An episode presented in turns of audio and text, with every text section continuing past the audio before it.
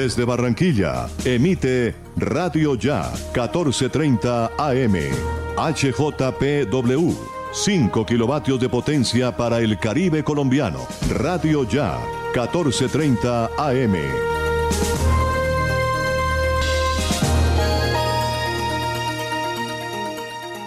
Son las 11 y 31 minutos.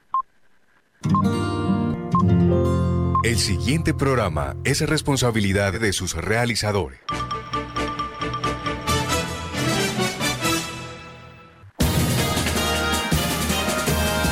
Aquí están las noticias del mediodía.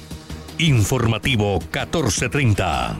La verdad meridiana 1430. Información de nuestra región.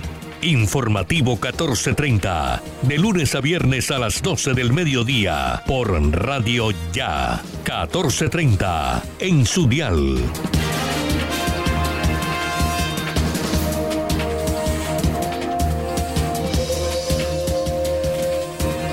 Son las 11 de la mañana, 30 minutos, 11.30 minutos en Informativo 1430. Buenos días a todos nuestros oyentes, sean cordialmente bienvenidos a esta emisión de Informativo 1430 a través de Radio Ya y a través de nuestra transmisión por Facebook Live en la página de Radio Ya en www.radioya.co y también a través de www.noticiasya.co.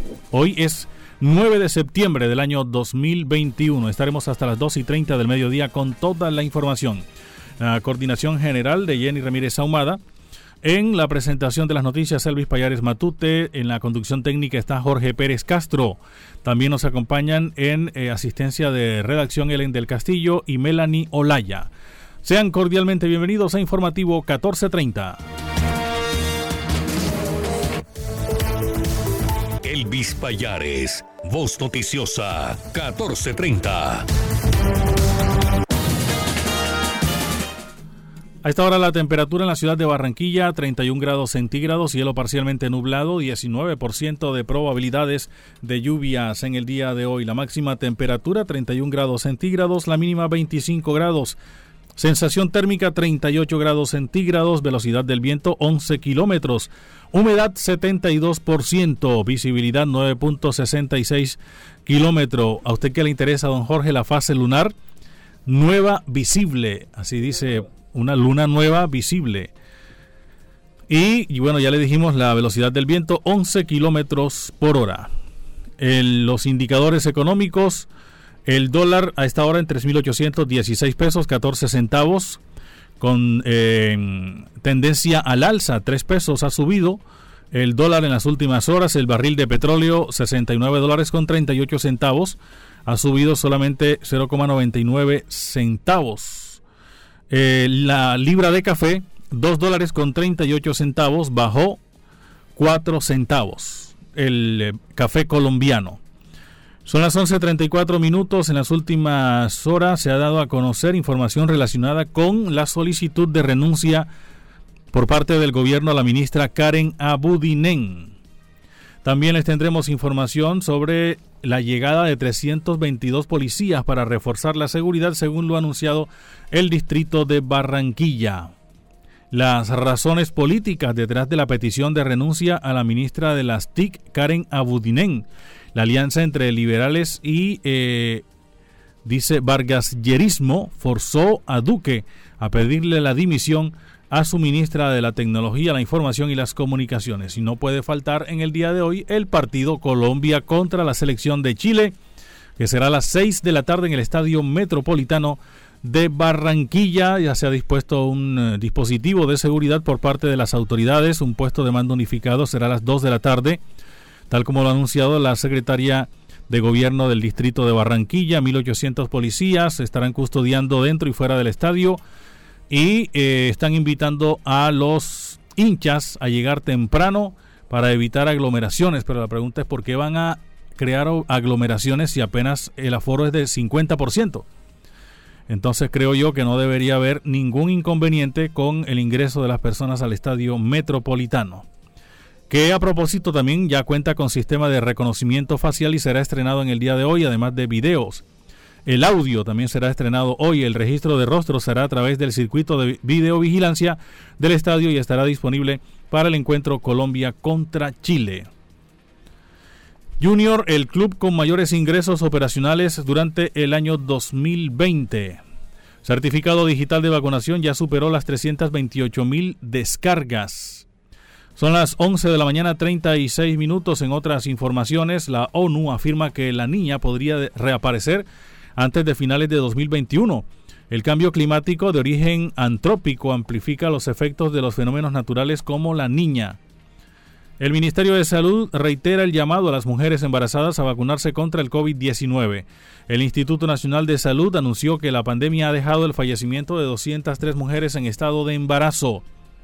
Variante Mu originada en Colombia es potencialmente preocupante, dice la EMA.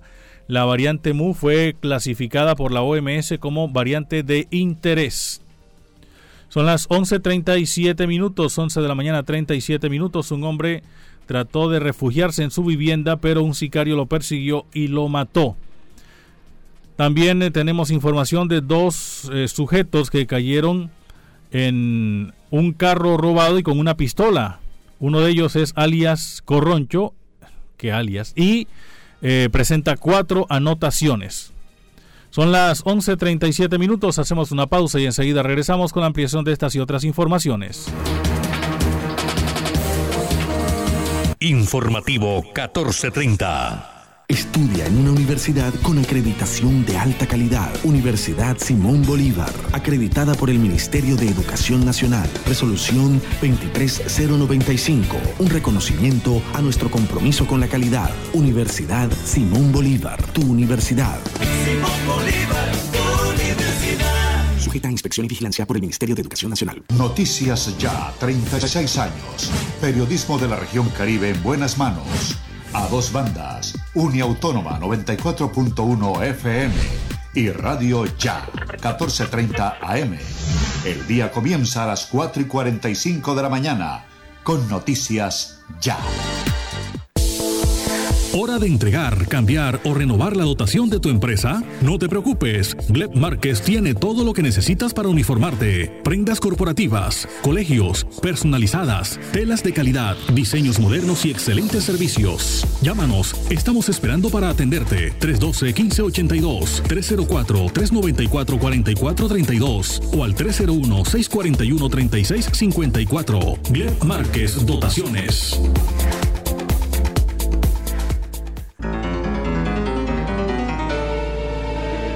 Solo usted es responsable de contagiarse y contagiar a los demás.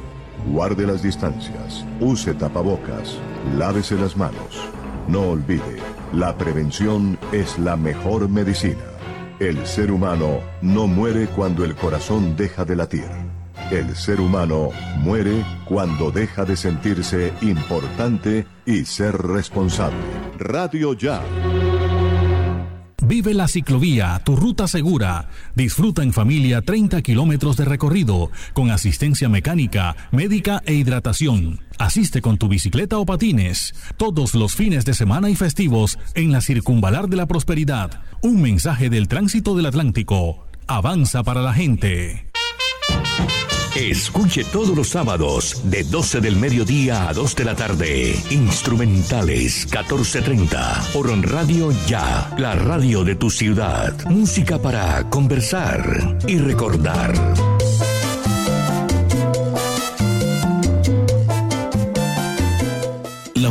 Universidad Simón Bolívar, una institución con acreditación de alta calidad, otorgada por el Ministerio de Educación Nacional, resolución 23095, un reconocimiento para seguir transformando la región Caribe. Universidad Simón Bolívar, tu universidad. Simón Bolívar, tu universidad. Sujeta a inspección y vigilancia por el Ministerio de Educación Nacional. Radio Ya, para vivir bien informado.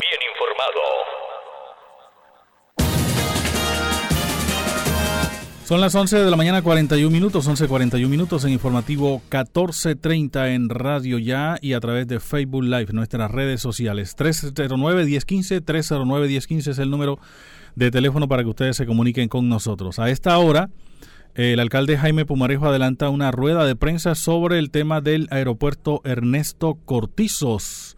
Esta rueda de prensa se desarrolla en la sede de Cajacopi Prado. Este es presencial, ya es presencial. Sin embargo, lo están haciendo también a través de, a través de transmisión por Facebook Live y vamos a escuchar algunos apartes de esta rueda de prensa que esta hora se desarrolla. Viviendo, hemos venido teniendo inconvenientes con él desde, hace, antes, cuando recuerdan estábamos corriendo con el tema del virus. Pero lo importante, y yo destaco es que hoy la Contraloría General, el Contralor General, nos ha manifestado a través de su delegado que van a incluir esto dentro de sus programas de compromiso Colombia, que busca que las obras de infraestructura se hagan, que se terminen, que se cumplan los acuerdos que se hicieron con el Estado, que no se pierda un peso, sino que sea visible ante la comunidad. Destaco la voluntad de la ANI, está aquí buscando soluciones, que ha puesto un plazo de dos meses para buscar una solución viable para el aeropuerto y dentro de dos meses más respetar esa solución. Eso no significa que durante este tiempo el concesionario tiene que descuidar sus obligaciones tiene que seguir operando el aeropuerto de manera eficaz y tiene que seguir terminando hitos conceptuales que tiene, como por ejemplo antes de diciembre nos manifestaban que deben entregar el área de equipajes nacionales totalmente nueva, así como otros, otras labores. Desde la alcaldía le hemos puesto a disposición a, este, a esta mesa de trabajo nuestro equipo de comunicaciones para que se construya una argumentación clara frente a la ciudadanía y podamos explicarle a la ciudadanía qué ha sucedido y qué va a suceder con el aeropuerto, cómo es el proceso de contratación, cómo ha sido el proceso de operación y cuánto es la inversión, para que no especulemos y tengamos datos claros y de, de cara a la ciudadanía, porque este es un proyecto muy importante, muy bonito y que no puede quedar, eh, digamos, sin contar sus bondades y obviamente sin contar y corregir sus defectos. Así que eh, yo creo que eh, más allá de esto es un buen día, porque si bien no podemos decir que mañana estará todo solucionado, vemos voluntad por parte del Estado, vemos voluntad por parte del contratista, pero sin eh, algo que de pronto no puede decir la ANI, pero sí puedo decir, decir yo, sin perder de vista que el Estado hará cumplir siempre sus obligaciones contractuales y que si estas no se cumplen, tiene mecanismos amplios para resarcir el daño al Estado y para luego terminar al aeropuerto. Muchas gracias. Bien, ahí está el alcalde Jaime Pumarejo. Ya en algunos instantes se estarán entregando las conclusiones de esta rueda de prensa sobre el tema del aeropuerto Ernesto Cortizos. También eh, quienes están eh, adelantando el tema de los trabajos, las obras que se vienen adelantando ahí en este aeropuerto internacional Ernesto Cortizo, pero que eh, algunos, así, así se llama, aeropuerto internacional Ernesto Cortizo, pero que no parece que estuviera eh, apto para recibir ese nombre, según lo han señalado algunos congresistas a través de Radio Ya. Porque las obras eh, dijeron que las iban a entregar para eh, el evento que se iba a desarrollar del Banco Interamericano de Desarrollo. No se entregaron, pusieron otra fecha, no se han entregado. Y bueno, ya ustedes conocen un poco más acerca de toda la situación que se ha vivido con el aeropuerto Ernesto Cortizos. Son las 11 de la mañana 44 minutos. Alexander Iglesias Acevedo nos reporta a esta hora su sintonía a través de el Facebook Live. Las 11.45 minutos, Divaluz Acuña también nos está reportando sintonía y nos está enviando por acá una invitación, Jorge. La invitación que le envié, que le leí ahorita hace algunos instantes, la recuerda, por el Día del Periodista, Día Internacional del Periodista. Usted va a ir, va a aprovechar esta promoción, esa promoción. Son las 11 eh, de la mañana 45 minutos. En las últimas horas las autoridades han capturado a dos eh, sujetos con un vehículo robado y también eh, portando un arma de fuego. Uno de ellos es conocido como alias el Corroncho y presenta cuatro anotaciones. Ellen del Castillo nos tiene más detalles sobre esa información. Ellen, buenos días. Así, Elvi, así es, Elvis. Muy buenos días para ti y sobre todo para nuestros queridos oyentes del informativo 1430 AM.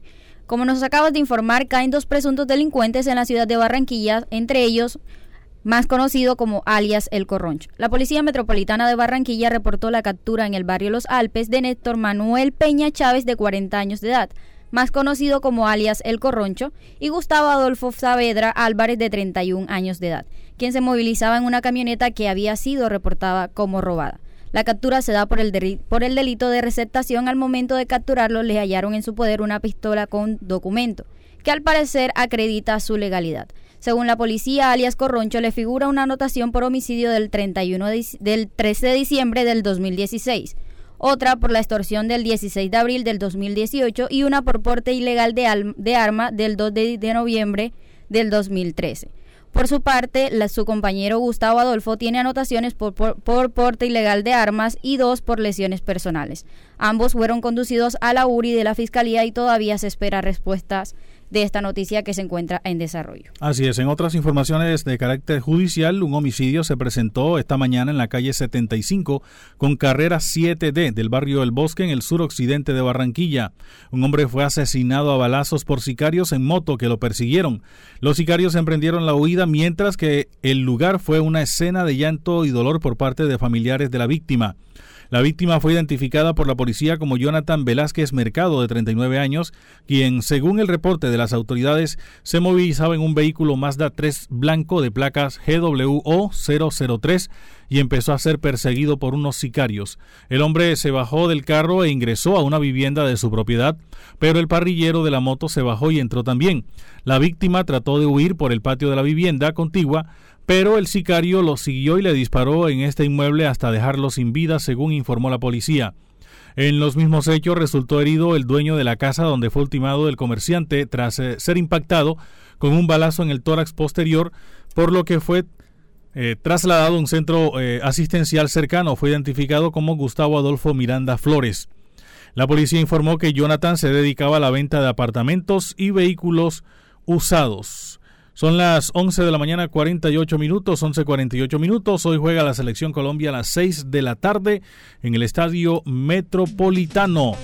Y ya la policía ha dado a conocer el operativo que estarán utilizando para eh, eh, acompañar a todos los hinchas que van a ir al Estadio Metropolitano.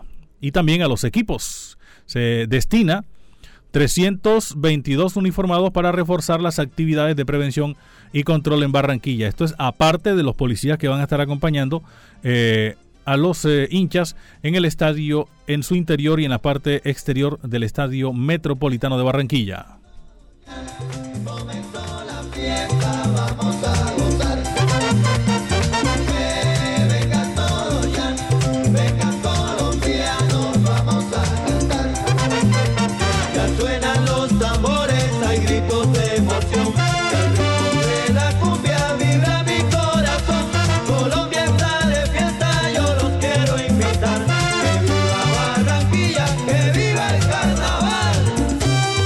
Bien, eh, han anunciado la Secretaría de eh, Gobierno del Distrito de Barranquilla, anunciado para la ciudad de Barranquilla, Jennifer Villarreal, un total de 1.800 policías para custodiar al Estadio Metropolitano y sus asistentes. Eh, han hecho un llamado a evitar aglomeraciones en la entrada del estadio e invitan a llegar temprano. A las 2 de la tarde habrá un puesto de mando unificado para garantizar las condiciones de seguridad, salud y las necesarias para que todo fluya de la mejor manera. Son tres anillos de seguridad que harán parte de este dispositivo. Ha dicho Jennifer Villarreal que tendrán acompañamiento de personal de salud dentro del estadio. También acompañamiento adicional de policías, 1.800 dentro y fuera del estadio. el parqueadero no estará habilitado. ¿Por qué el parqueadero no está habilitado? Preguntan algunos oyentes. Pues porque el estadio metropolitano, como ha sido en, a lo largo de toda esta eliminatoria, utilizan el, parqueadero para los eh, medios de comunicación internacionales, para los medios de comunicación que transmiten en otras cadenas, ESPN, Fox, satélite y traen sus camiones, además de las cadenas nacionales como Caracol Televisión, que es la que tiene los derechos de eh, los partidos de selección colombiana de fútbol y entonces ellos ocupan gran parte del estadio metropolitano. Por eso no permiten el ingreso de vehículos al parqueadero y también para evitar eh, problemas eh, a la salida o al ingreso al estadio metropolitano. también han dicho que no hay, em, bueno, no hay inconvenientes en el tema de que la gente coja el transporte público porque el Transmetro también tiene un dispositivo especial que ya le vamos a contar.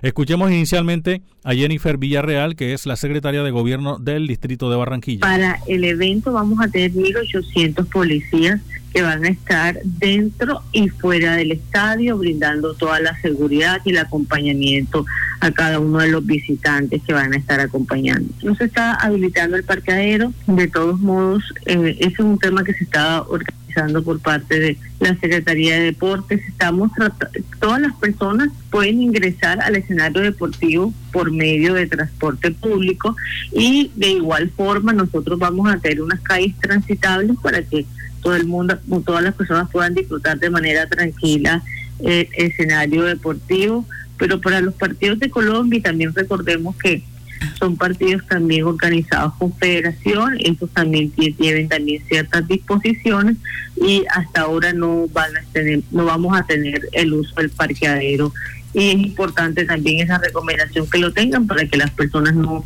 se transporten en sus vehículos particulares, sino que eh, puedan eh, ir en transporte público también a, ver el partido. Son las 11 de la mañana, 52 minutos. Ahí escuchamos a la secretaria de Gobierno del Distrito de Barranquilla, Jennifer Villarreal. ¿Y cuáles son los dispositivos para el sistema de transporte masivo, Ellen? De Colombia versus Chile, estos son los desvíos del Transmetro.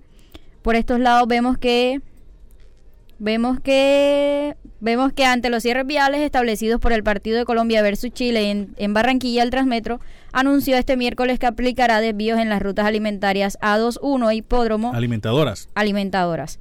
A21 Hipódromo y A66 Ciudadela.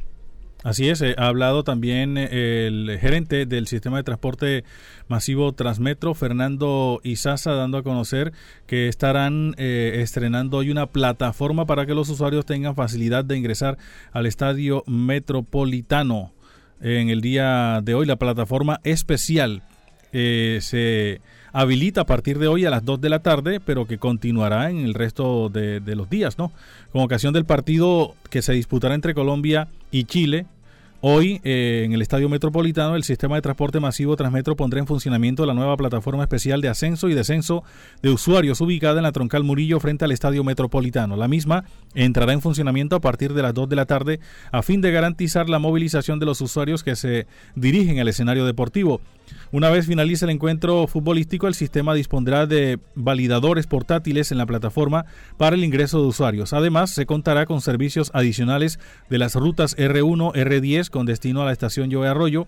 Cabe recordar que la operación continúa en su horario habitual hasta las 9 de la mañana con el último despacho de la ruta S1, de manera que no todos los servicios adicionales por R1 y R10 tendrán conexión con, alimentador, o con alimentadores. Solo podrán hacerlo los que logren conectar los últimos servicios. El gerente de Transmetro, Fernando Izaza, destacó que Barranquilla sigue demostrando que es la casa de la Selección Colombia y de grandes eventos. El día de hoy vamos a poner en funcionamiento una nueva plataforma especial para hacer ascenso y descenso de todos nuestros usuarios en la Troncal Murillo frente al Estadio Metropolitano. ¿Cuál es el fin? El fin es apoyar eh, a nuestros usuarios llegar de manera fácil, rápida, directa hacia el Estadio Metropolitano y apoyar a nuestra selección Colombia. La plataforma la vamos a habilitar, la vamos a empezar a, eh, la vamos a abrir, mejor dicho, a partir de las 2 de la tarde, teniendo en cuenta que el juego es a las 6 de la tarde y puedan ir con tiempo todos los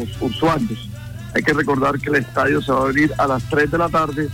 De esta manera, esta plataforma va a quedar, como lo dije, al frente del estadio. Recordemos que el sistema cierra a las 9 de la noche y por eso hemos habilitado eh, unos buses, unos servicios adicionales con las rutas R1 y R10 que van hacia la estación Yo Arroyo. De tal manera que a las 8 de la noche que termine el partido aproximadamente puedan llegar los usuarios a tomar su servicio y llegar a, la estación de retorno de Yo Arroyo y tomar sus alimentadores, teniendo en cuenta, repito, que el sistema cierra a las 9 de la noche. Ahí está, reiteramos, el sistema eh, continúa su horario, eh, horario habitual hasta las 9 en punto de la noche, incluyendo los alimentadores, todo. Y eh, ha hablado también el gerente de Transmetro, sobre el artículo aprobado sobre los recursos económicos para los sistemas masivos. El gerente de Transmetro, Fernando Izaza, destacó lo aprobado este miércoles en la Cámara de Representantes sobre la ayuda económica del Gobierno Nacional a los sistemas masivos de transporte. El artículo trata sobre aportar un billón de pesos a medios eh, de transporte como Transmetro para ayudar en los problemas financieros que ha tenido por la pandemia. Esto dijo Fernando Izaza. Se aprobaron para los sistemas masivos un monto de un billón de pesos y de eso eh, va a terminar el Ministerio de Transporte cómo va a ser la metodología para que nosotros accedamos a esos recursos. Esta es una gestión que la trabajamos entre todos, eh, fue liderada por nuestro alcalde Jaime Pumarejo ante el gobierno nacional y por medio de Capitales, lo cual se materializó el día de ayer. Hoy va a conciliación del Senado y eh, si todo transcurre como esperamos, esperamos que prontamente los sistemas masivos podamos o sea, recibir esos recursos eh, después de la reglamentación que determina el Ministerio de Transporte. Yo creo que una noticia muy positiva y un respaldo a todos los entes territoriales, a los entes gestores, a los concesionarios que han apoyado el sistema para que todos estos usuarios que en las épocas más difíciles hemos vivido no dejamos de prestar el servicio Bien, ahí escuchamos a Fernando Izaza, el gerente del sistema de transporte masivo Transmetro. 11.57 minutos, 11.57 y la noticia, o el hecho que ha sido noticia en la mañana de hoy, el relacionado con la ministra Karen Abudinen, a quien el gobierno nacional le ha solicitado su renuncia. El gobierno nacional le habría pedido la renuncia a la ministra TIC Karen Abudinen, luego del escándalo desatado con los contratos de centros poblados para llevar Internet a más de 7.000 colegios públicos rurales de 15 departamentos del país. Fuentes de la Casa de Nariño habrían asegurado que la dimisión de la funcionaria se daría hoy por las irregularidades en dicho contrato, en el que por un lado se habrían presentado garantías bancarias falsas, por otro se habría incumplido el objeto del mismo y además al menos 58 mil millones de pesos de los 70 mil millones del anticipo habrían sido o habrían ido a parar a empresas cuestionadas y radicadas en Delaware, Estados Unidos. La noticia se da luego de que la bancada de la Cámara del Partido Liberal resolviera en las últimas horas que votaría sí a la moción de censura. Así lo decidieron las toldas rojas tras una reunión de bancada en torno al debate surtido la semana pasada en pleno de la Cámara Baja y al considerar que las explicaciones de la jefa de la cartera de las comunicaciones fueron insuficientes. Los liberales cuentan con 35 parlamentarios en la Cámara, con lo que las cuentas quedarían a favor de Abudinen con 32 votos del Centro Democrático, 25 de la U, 21 del Partido Conservador y al menos 25 de los 30 de Cambio Radical, los que suman 103 votos y en contra, además de los 35 liberales, 9 de la Alianza Verde, 5 de Comunes, 2 del Polo, 2 de los Decentes, 2 del Maíz o Maíz y 1 de Colombia Justa Libres, para un total de 56 votos. El debate de moción se adelantó el pasado viernes y la mesa directiva tenía de 3 a 10 días hábiles para citar la votación.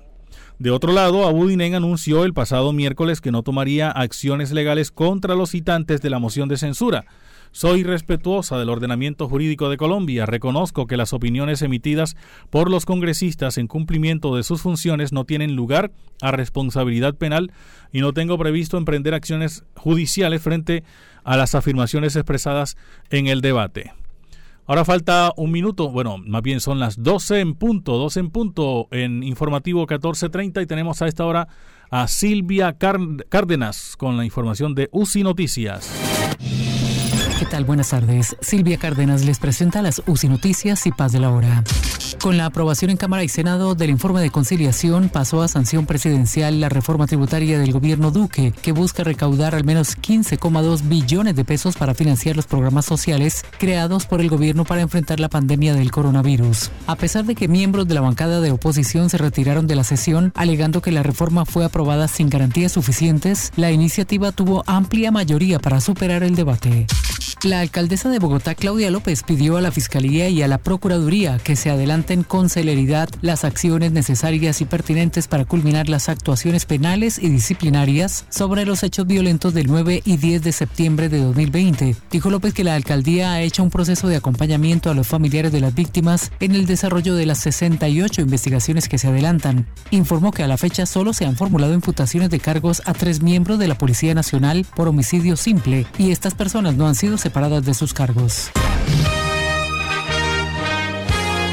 Llega este 13 de octubre la decimotercera versión de los galardones heterogéneos Gacetas de Colombia, con el patrocinio de Gran San, Claro Colombia, Entrega, Pirotécnicos El Vaquero, Efecti, Fede Palma, Cámara Procultivos de la Andy, Chocolates Perfetti, Artes y Bronces, Significamos Comunicaciones, Trofeos a Rodríguez, Universidad La Gran Colombia, Diario La República, Latin Culture and Arts Miami, Revista Mi Nación, Imagen Segura, Red de prensa colombiana e internacional, El Heraldo de Barranquilla, Image Press, La Opinión de Cúcuta, Laboratorios Valencia García, Manizales, Sistema Informativo de las Américas, CIA, Restaurante Ramonas, Vía Duitama y UCI Noticias. Galardones heterogéneos, Gacetas de Colombia. Algo más que un premio. En el mundo, el presidente de México, Andrés López Obrador, señaló este jueves que el gobierno de Estados Unidos no ha hecho nada en años para ayudar a Centroamérica y a los migrantes centroamericanos, previo al diálogo económico de alto nivel que se lleva a cabo en Washington. El mandatario mexicano indicó que el gobierno estadounidense de Joe Biden debe apoyar a los países más pobres, a los países centroamericanos y atender las causas que originan el fenómeno migratorio. Entérese primero en Noticias y Paz. Informativo 1430. Estudia en una universidad con acreditación de alta calidad. Universidad Simón Bolívar, acreditada por el Ministerio de Educación Nacional. Resolución 23095. Un reconocimiento a nuestro compromiso con la calidad. Universidad Simón Bolívar, tu universidad. Simón Bolívar, tu universidad. Inspección y vigilancia por el Ministerio de Educación Nacional. Noticias Ya, 36 años. Periodismo de la región Caribe en buenas manos. A dos bandas, Uniautónoma 94.1 FM y Radio Ya 1430 AM. El día comienza a las 4 y 45 de la mañana con Noticias Ya. ¿Hora de entregar, cambiar o renovar la dotación de tu empresa? No te preocupes, Gleb Márquez tiene todo lo que necesitas para uniformarte. Prendas corporativas, colegios, personalizadas, telas de calidad, diseños modernos y excelentes servicios. Llámanos, estamos esperando para atenderte. 312-1582, 304-394-4432 o al 301-641-3654. Gleb Márquez Dotaciones.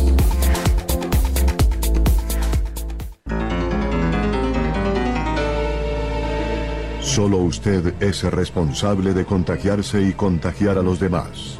Guarde las distancias, use tapabocas, lávese las manos. No olvide, la prevención es la mejor medicina. El ser humano no muere cuando el corazón deja de latir. El ser humano muere cuando deja de sentirse importante y ser responsable. Radio Ya Vive la ciclovía, tu ruta segura. Disfruta en familia 30 kilómetros de recorrido, con asistencia mecánica, médica e hidratación. Asiste con tu bicicleta o patines, todos los fines de semana y festivos en la Circunvalar de la Prosperidad. Un mensaje del tránsito del Atlántico. Avanza para la gente.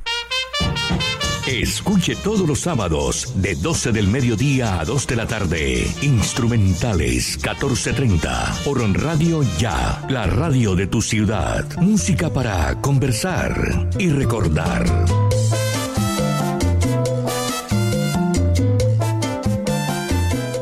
La Universidad Simón Bolívar, una institución con acreditación de alta calidad, otorgada por el Ministerio de Educación Nacional, resolución 23095, un reconocimiento para seguir transformando la región Caribe. Universidad Simón Bolívar, tu universidad.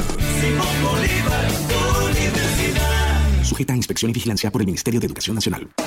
Calcio 28, suplemento dietario. El calcio es esencial para el crecimiento y la formación de huesos. Ayuda a mantener su fortaleza y densidad. Previene la osteopenia y la osteoporosis. Calcio 28, ahora adicionado con vitamina C y vitamina D3, con más contenido de calcio. Ahora en suspensión. Haga sus pedidos al 304-637-2186 o acérquese a la carrera 45, número 7561, local 1, www.distribuidoradisher.com. Calcio 28, registro sanitario SD 2016-0003-3741. No se deje engañar con imitaciones, tapa de caja y frasco contramarcadas y marca de agua en la etiqueta. Calcio 28, el original. Pídalo también en su droguería más cercana. Elvis Payares Matute está informando.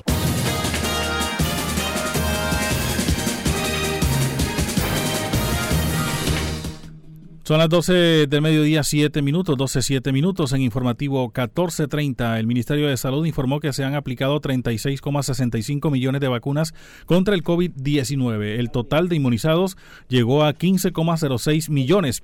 En las últimas horas se aplicaron 192.572 dosis, de las que 2.646 fueron de Janssen.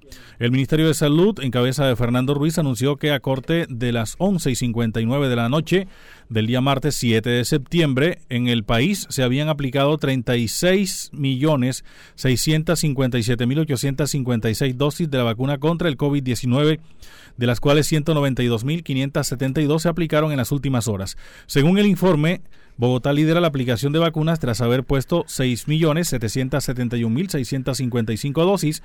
Le siguen Antioquia con 5.576.080, Valle del Cauca con 3.149.798, Cundinamarca con 2.162.932 y Santander con 1.792.719 vacunas. El gobierno registró en este último informe un total de 15.066.025 millones de ciudadanos inmunizados a quienes ya se les ha aplicado las dos dosis de la vacuna o la monodosis de Janssen. A las 12.08 minutos vamos a conocer información desde la banda oriental del Departamento del Atlántico, donde está, ah, vamos inicialmente con eh, Richard Martínez, que ya está en el Estadio Metropolitano. Richard, o Radio Ya Fútbol, con Richard Martínez Blanco. Le decía Richard si va a estar en el Estadio Metropolitano o si todavía continúan con las transmisiones virtuales. ¿Ah? Por eso, si va a ir al estadio a transmitir o si van a hacerlo a través de la vía virtual. Richard, buenas tardes. Buenas tardes, Elvis. Un saludo para usted, para Jorge y para todos los eh, oyentes de Radio Ya Fútbol eh, de el informativo 1430. No, vía virtual. Aquí no hay posibilidad todavía de hacer transmisiones en el estadio, salvo los licenciatarios de derechos. Eh, bien, entramos en materia. Don Elvis, le voy avisando que por vía interna, para que porfa le haga llegar a Jorge, eh, para escuchar un minuto o unos minutos del técnico Reinaldo Rueda y el de la selección de Chile, Martín Lazar. Eh, vamos, vamos, a vamos a entrar con la jornada de hoy. Ya usted se los envíe, don Elvis, para que haga lo propio con, con Jorge. Eh, perfecto. Vamos a entrar con lo que es la el tema de la jornada de hoy de la clasificatoria. ¿Qué es lo que se va a jugar hoy y lo que se necesita, indiscutiblemente que Colombia gane en la jornada, eh, porque se pueda apretar el tema. Es un partido que pinta para empate, pero ahora acabo de recibir hace unos minutos lo que pudiera ser la formación titular de Colombia, que es muy distinta a lo que hablamos esta mañana. Hoy la jornada es Uruguay-Ecuador y Paraguay-Venezuela 5.30 de la tarde. Colombia-Chile a las 6. Argentina-Bolivia a las 6 y 30 de la tarde. Brasil-Perú 7.30 de la noche. Ayer en, la ayer en las clasificatorias de la CONCACAF, en la fecha número 3, en la ronda final, Canadá 3, El Salvador 0, Panamá 1, México 1, Costa Rica 1, Jamaica 1. Lástima, Sergio Vargas no pudo ganar a su técnico preferido, Luis Fernando Suárez, con Costa Rica. Honduras 1, Estados Unidos 4. Bien, ahora sí, nos metemos en materia. Posible formación de selección Colombia según lo que trabajaron ayer. Ojo, según lo que trabajaron ayer lo prepararon en el entrenamiento y que no es lo mismo que yo estoy manejando. David Ospina, Juan Guillermo Cuadrado a la derecha, paró a Carlos Cuesta y paró también a Estefan Medina. Ahí los combinó a los dos. Oscar Murillo y Dairon Mosquera. Después paró a Wilmar Barrios y Mateo Uribe. Juan Fernando Quintero y Luis Díaz. Miguel Borja y Rafael Borré.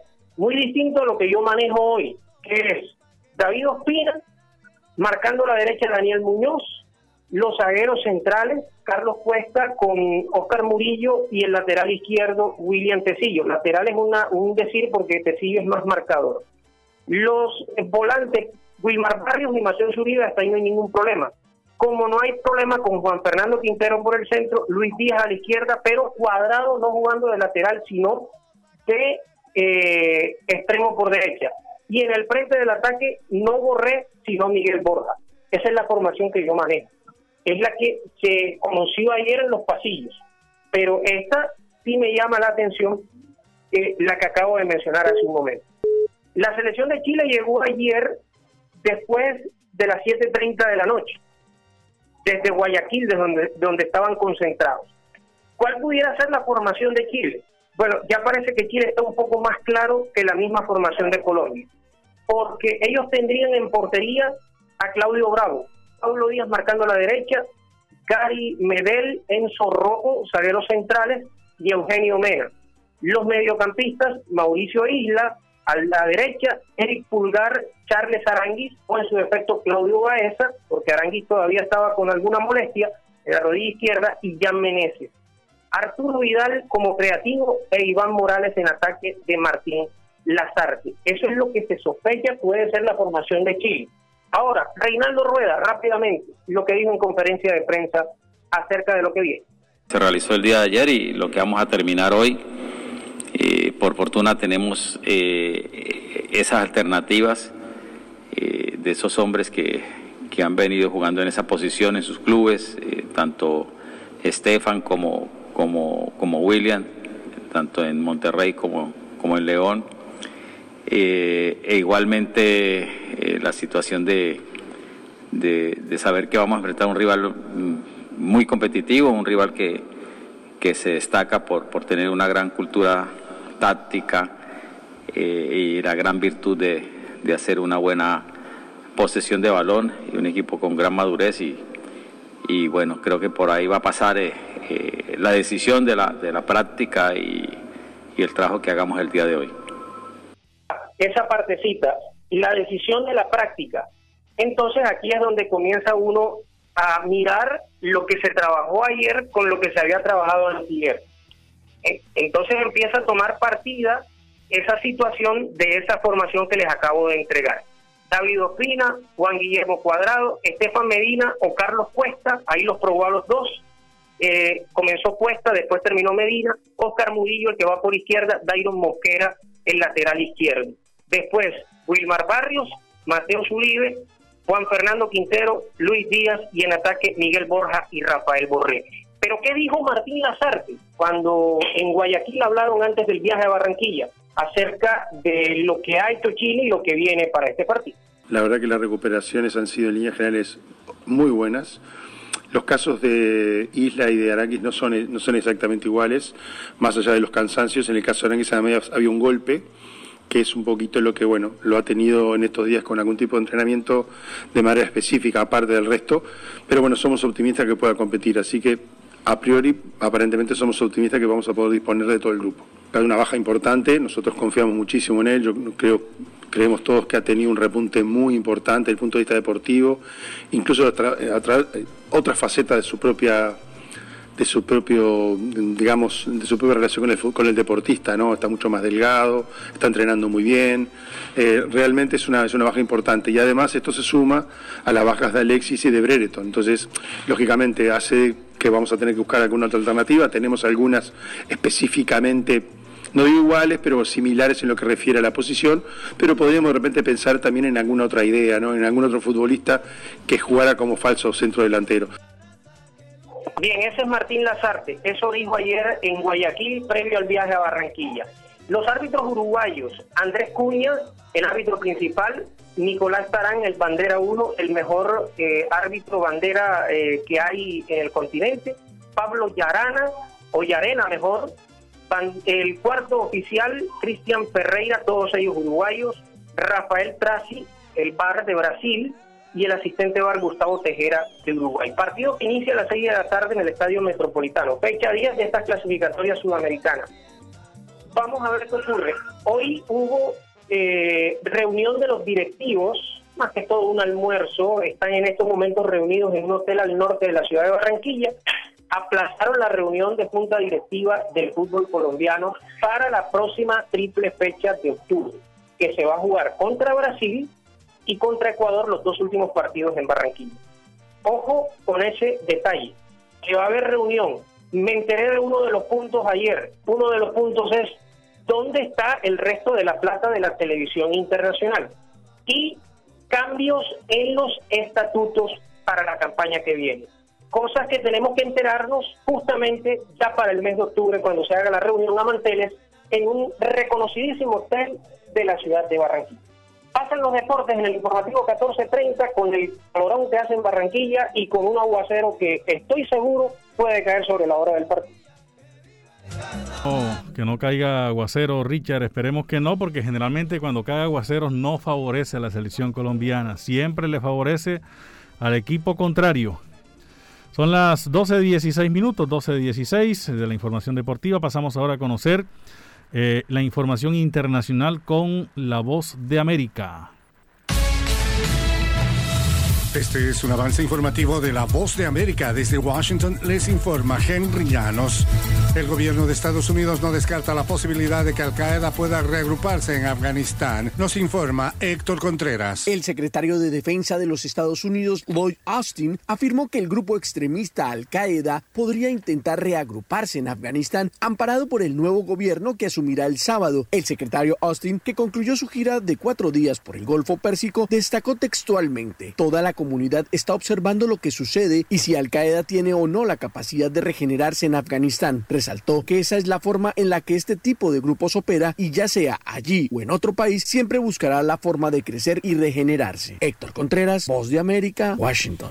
La tormenta tropical Olaf tomaba fuerza hoy jueves y podría volverse huracán mientras se dirige al centro turístico de Los Cabos en el extremo sur de la península de Baja California, en México. El Centro Nacional de Huracanes de Estados Unidos informó que la tormenta podría adquirir condiciones de huracán en el área durante la noche. El vórtice de Olaf se encontraba a unos 300 kilómetros al sureste de Cabo San Lucas la mañana de hoy jueves. A continuación, un mensaje de servicio público de la voz de América.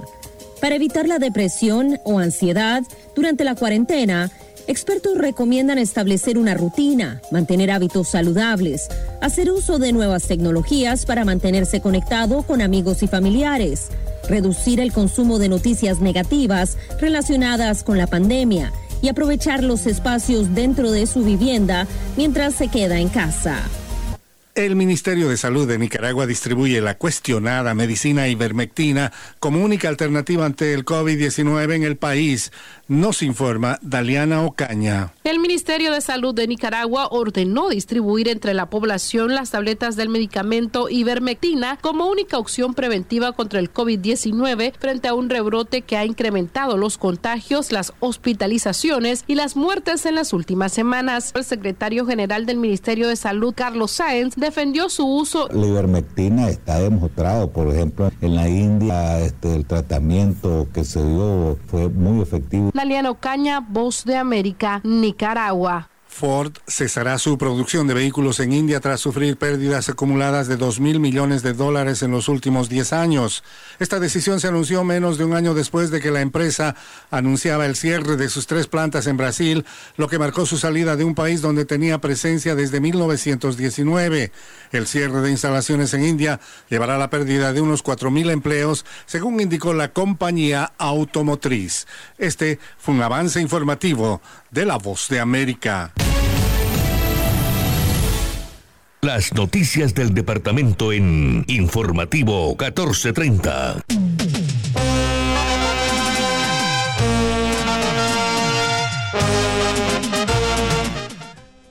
Bueno, hay ambiente de selección en la ciudad de Barranquilla en otras ocasiones antes de pandemia, cuando había partidos de eliminatoria. Eh, recuerdo yo que Antonio siempre me decía que se preparaban varios buses para venir al estadio metropolitano, pero en esta ocasión no creo que sea así.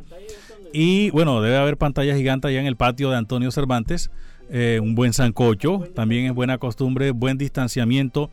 Pero hay otra noticia también que nos trae Antonio Cervantes y es lo relacionado con los establecimientos eh, de establecimientos nocturnos en la ciudad de, perdón, en el municipio de Sabana Larga, donde eh, dicen las autoridades que el horario se permanece hasta la una de la madrugada. Ya de ahí gane o pierde Colombia hasta la una de la madrugada. Hasta esa hora deben estar abiertos los establecimientos en este municipio. Antonio Cervantes, buenas tardes. Buenas tardes, Servi. Buenas tardes a todos nuestros amables oyentes. Ya estamos en el corazón del Departamento del Atlántico, en donde a esta hora eh, se preparan algunas personas para irse para el estadio. Sí, ya ha sido costumbre. Antes iban hasta el guste, pero en esta oportunidad, esta pandemia ha bajado un poco la situación de, de viajes a la ciudad de Barranquilla. Lo que sí se está haciendo para este fin de semana es la, la venida del candidato eh, por, la, por Colombia Humana, que estará llegando a la ciudad de Barranquilla, y acá en la ciudad de Sabana en este aeromunicipio público dijo va a estar el senador Bolívar en las horas de la mañana y posteriormente en las horas de la tarde estarán eh, regresando a la ciudad de Barranquilla varios buses con muchas personas que van desde el municipio de Sabana Larga hacia la ciudad de Barranquilla a la Plaza de la Paz. Tenemos que decir que en las últimas horas se ha estado comentando de que había una variación en lo que era el horario de extensión de los establecimientos de bebidas alcohólicas del municipio de Sabana Larga, cosa que ha desmentido el doctor Vicente Carlos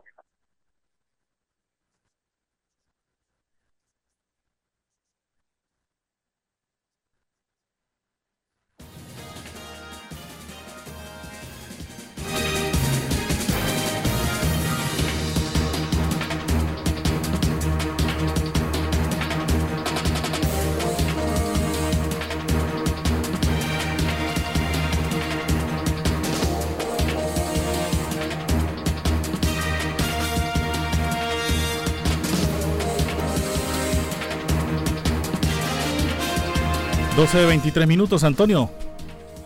Antonio. estamos diciendo que se estaba hablando de que se iba a cambiar el horario del, de, establecimientos que venden bebidas alcohólicas en el fin de semana, cosa que se ha desmentido en las últimas horas por el, secretario del Interior, Vicente Carlos Verdugo Pacheco, quien tenemos en línea ahora y que nos va a entregar detalles de este, eh, de este tema, porque se ha hablado mucho, doctor Vicente, bienvenido al informativo 1430, de que se va a cambiar el horario y se va a extender el horario de establecimientos con bebidas alcohólicas del municipio de Sabana. ¿Qué le podemos decir a la comunidad sobre esto? Sí, muy buenas tardes. Cordial saludo a todos los habitantes del Departamento del Atlántico y en especial a los habitantes del municipio de Sabana Larga.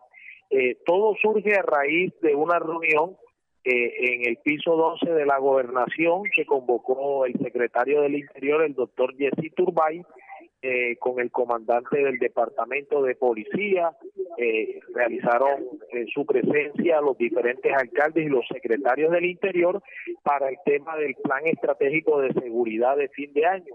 Eh, las altas autoridades, tanto administrativas como de policía, recomendaron a las autoridades administrativas locales que realizaran, digamos, un toque de queda o ley seca a partir de la una de la mañana.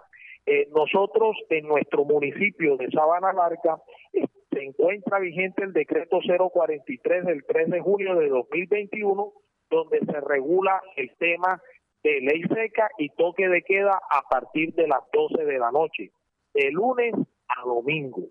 Eh, igualmente la venta, aporte y distribución de bebidas alcohólicas en ese mismo horario. Eh, no puede, se prohíbe la circulación de personas en el territorio de Sabana Larga, como lo dije, lo reitero, de lunes a domingo a partir de las 12 de la noche. Nosotros vamos a mantener este decreto vigente, vamos a mantener las medidas de toque de queda y ley seca eh, en, nuestro municipio, Antonio. Doctor Vicente Carlos, ¿qué medidas se tomaron con la reunión del secretario de Interior del Departamento del Atlántico en lo que tiene que ver en la seguridad de nuestro municipio. Si usted tiene en cuenta que en las últimas horas, últimos días, se han presentado los hechos de sangre en el cual falleció una persona y un menor resultó herido y posteriormente el siguiente día se presentó también una riña entre territorio de otra persona. ¿Qué medidas se tomaron para el municipio de Sabana Larga en materia de seguridad? Sí, Antonio, esto se trató de un plan estratégico de seguridad de fin de año, pero para el tema de las festividades. Tú sabes que nosotros en Sabana Larga realizamos eh, las festividades de Nuestra Señora de las Mercedes, eh, nosotros le establecimos que íbamos a hacer como municipio, que íbamos a manejar una situación de manera virtual, pero aprovechamos el espacio que nos brindaron eh, para alzar nuestra voz y pedirle la colaboración en todo este principio de corresponsabilidad que debe de existir entre las autoridades estatales fue así como manifesté la preocupación que nos asisten desde nuestro alcalde municipal y los habitantes por el tema de las altas cifras de homicidio que en estos momentos suman 16 homicidios en nuestro municipio, igualmente el tema del microtráfico, el tema de las invasiones y eh, por parte de los alcaldes del sur del departamento del Atlántico se eh, establecieron o colocaron una queja con el tema de los de avigueato. Fue así como el doctor Jesse eh, en el día de ayer envió un pelotón del Ejército Nacional de Colombia, el cual va a realizar unos patrullajes en toda la zona rural de nuestro municipio muchas gracias al doctor Vicente Carlos, quien es secretario de gobierno del municipio de Sabana Larga, entregando los detalles de los horarios establecidos en los establecimientos públicos los fines de semana y también hablando sobre la reunión que se tuvieron con el doctor David, de Turbay, Jesse Turbay, quien es el secretario de Interior del Departamento del Atlántico, sobre los temas que tienen que ver con la seguridad. Información que genera desde aquí, desde el corazón del Departamento del Atlántico para el informativo 1430. Yo soy Antonio José Cervantes Mesa. Informativo 1430. Estudia en una universidad con acreditación de alta calidad. Universidad Simón Bolívar, acreditada por el Ministerio de Educación Nacional. Resolución 23095, un reconocimiento a nuestro compromiso con la calidad. Universidad Simón Bolívar, tu universidad. Simón Bolívar, tu universidad. Sujeta a inspección y vigilancia por el Ministerio de Educación Nacional. Elvis Payares Matute está informando.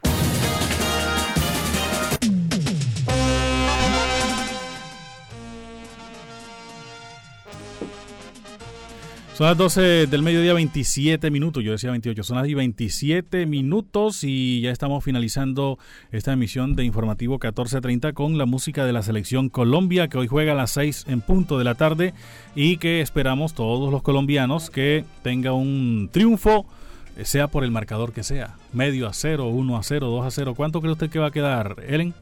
Bueno, yo pienso que va a quedar 1 a 0 ganando la selección y esperamos pues que el tiempo se coloque de nuestro lado. Yo creo que el partido va a quedar 3 a 2, 3 a 2 ganando Colombia. Va a ser sufrido. ¿Usted cree, cómo cree que va a quedar? 2 a 0 gana Colombia. Bueno, esperemos que se dé cualquiera de los tres resultados. Y así sea gol del Tigre, sea gol del Gato, sea gol de, quien sea, del arquero, que gane Colombia. Nos vamos, la eh, conducción técnica de Jorge Pérez Castro en la presentación, quienes habla Elvis Payares Matute. Me acompañó hoy Ellen del Castillo. Le decimos gracias por su sintonía. También en asistencia de redacción está Melanie Olaya. Una feliz tarde para todos y que gane Colombia.